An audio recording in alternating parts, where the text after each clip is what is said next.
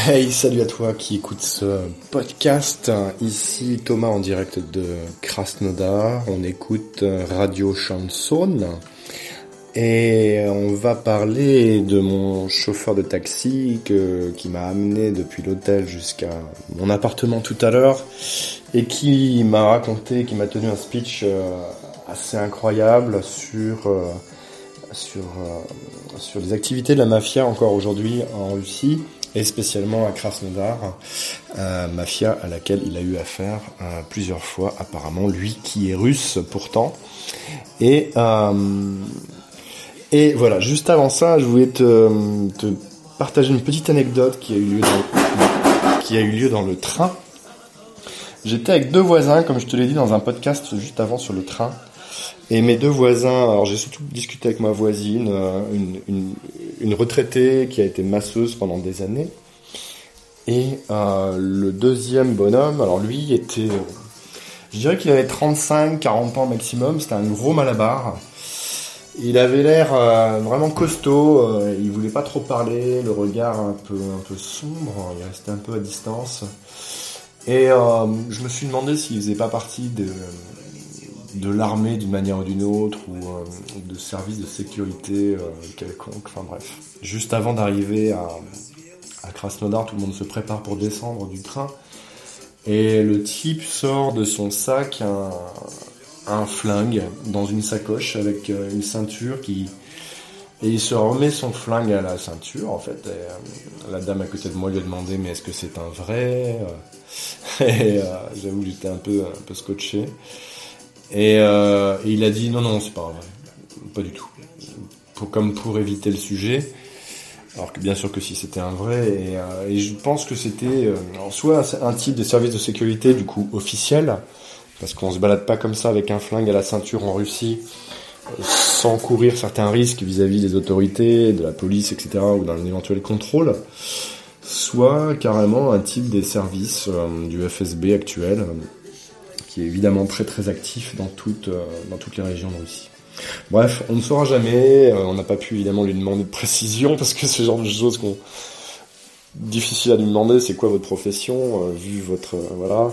En même temps, on aurait pu, mais voilà, bon, on se réveillait un petit peu, on n'a pas très bien dormi, et, et bref. J'en arrive à mon taxi, un vieux monsieur, donc russe, un bègue, qui me parle russe en bégayant, qui me dit ah ouais voilà la France c'est comment? Bah je lui dis tout est bloqué on a plein de manifestations et, tout de suite le type me dit mais c'est génial mais c'est ça qu'il faut faire mais euh, mais nous aussi on devrait faire ça et moi je serais le premier à y aller et tout ça. Je dis ah bon? Je dis mais oui mais bien sûr c'est n'importe quoi ce qui se passe ici et tout ça. Alors il me dit tout ça en bégayant hein. je t'imagine un peu le décor je lui dis mais pourquoi vous trouvez ça bien? Enfin tout est bloqué quoi, on peut plus vivre normalement, c'est vraiment compliqué. Et, euh, bien sûr qu'il y a une souffrance des gens derrière, mais euh, moi j'étais curieux de savoir son avis là-dessus.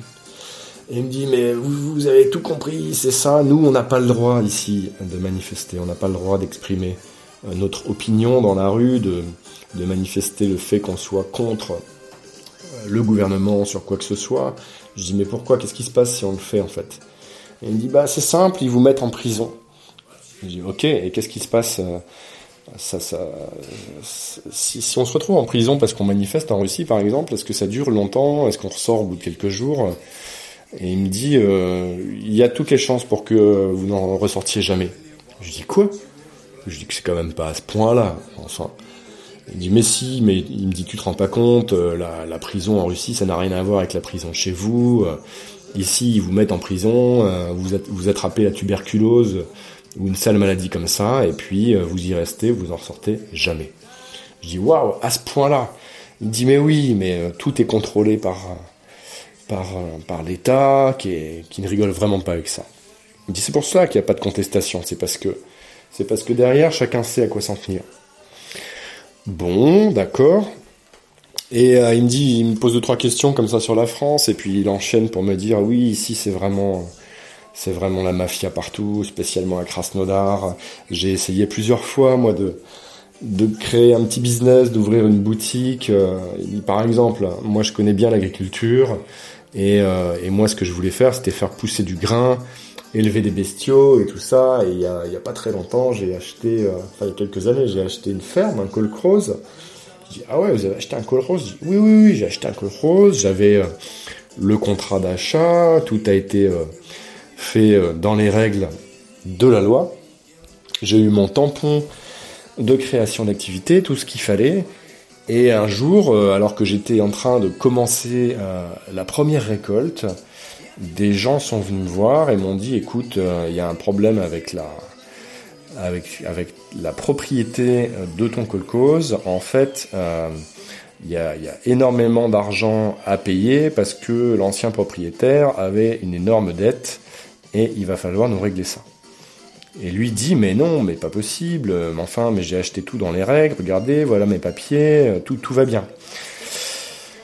Et alors on lui dit bah oui, mais écoute, tout ça, euh, voilà, c'est plus valable et, euh, et sa comptabilité lui dit que le, le propriétaire qui lui a vendu, donc vraiment avec les, avec les papiers de la vente et tout, tout réalisé dans les règles, lui dit qu'il a changé d'avis. Et les types qui sont venus le voir lui disent écoute, de toute façon, si tu n'es pas content, on, va se débarrasser de toi et on te retrouvera en morceaux euh, dans un coin. Ouf. Alors moi j'ai rien demandé spécial, le type me déroule me déroule un peu sa vie en fait par rapport à cet état euh, pas cet état mais par rapport à ces, à ces pratiques mafieuses qu'il y aurait dans le coin. Euh, et je suis assez stupéfait quoi parce qu'il continue à me dire mais oui de toute façon ici on peut rien faire qu'est-ce que tu veux si t'as pas énormément d'argent? Euh, les lois, en fait, elles, ne veulent rien dire. dit, tu te, tu te rends pas compte. Tu fais les choses dans la loi. Si t'as pas d'argent, si t'es pas un minimum puissant, s'il y a personne pour te protéger, mais tout est relié en fait. Tout est relié, c'est-à-dire que on va, te dire, mais euh, moi j'ai voulu me plaindre pour récupérer mon col rose et tout, et ils m'ont dit, bah vas-y, essaye, viens, viens nous prendre au tribunal, et tu vas voir déjà, il y a des menaces directes sur sa vie, d'une part, euh, et, d'autre part, si jamais il va voir le procureur pour ouvrir un dossier pénal et tout, il me dit, mais ils, sont tous de mèche en fait. Toute la machine fonctionne dans la même direction. Ça veut dire que si vous allez voir la police, si vous allez voir euh, les services juridiques, la cour de justice ou ce genre de choses, en fait, il y a, voilà, il y a, un cercle de, personnes de pouvoir qui tiennent tout. Et euh, en tout cas, c'est ce qui essaie de me faire comprendre que quoi que vous fassiez, de toute façon, vous êtes pris, vous n'avez aucun recours possible. Le système est très bien fait dans ce sens-là. Et il me dit ici clairement, il faudrait vraiment tout changer. Il n'y a rien qui va comme ça devrait. Soit tu as énormément d'argent et tu contournes toutes les lois comme tu veux, soit tu n'en as pas et tu es pieds et mains liés. Voilà, je vais continuer à creuser ce, sujet petit à petit. Alors évidemment, j'ai pas essayé de, de m'attirer des ennuis, mais les, gens parlent de manière assez spontanée. Moi, j'ai ressenti par ailleurs, depuis mon arrivée ce matin, des gens euh, souriants hein, quand même par-ci par-là dans les dans les endroits, euh, dans les cafés euh, que j'ai pu approcher, dans la rue. Donc, je pense que c'est une image un peu noire et qu'il n'y a pas que ça, mais je pense que c'est aussi une part de la réalité et qu'il faut pas faire comme si ça n'existait pas. Alors évidemment, nous, en tant que voyageurs, on est assez préservé, même complètement préservé de tout ça. On est assez tranquille. Mais il euh, faut savoir que la vie des gens ici n'a rien, n'a rien à voir du tout avec ce que nous, nous pouvons vivre quand nous passons chez eux. je te remercie de suivre ce podcast. J'espère que ça t'a intéressé. On continue l'aventure. On va creuser un petit peu tout ça ensemble.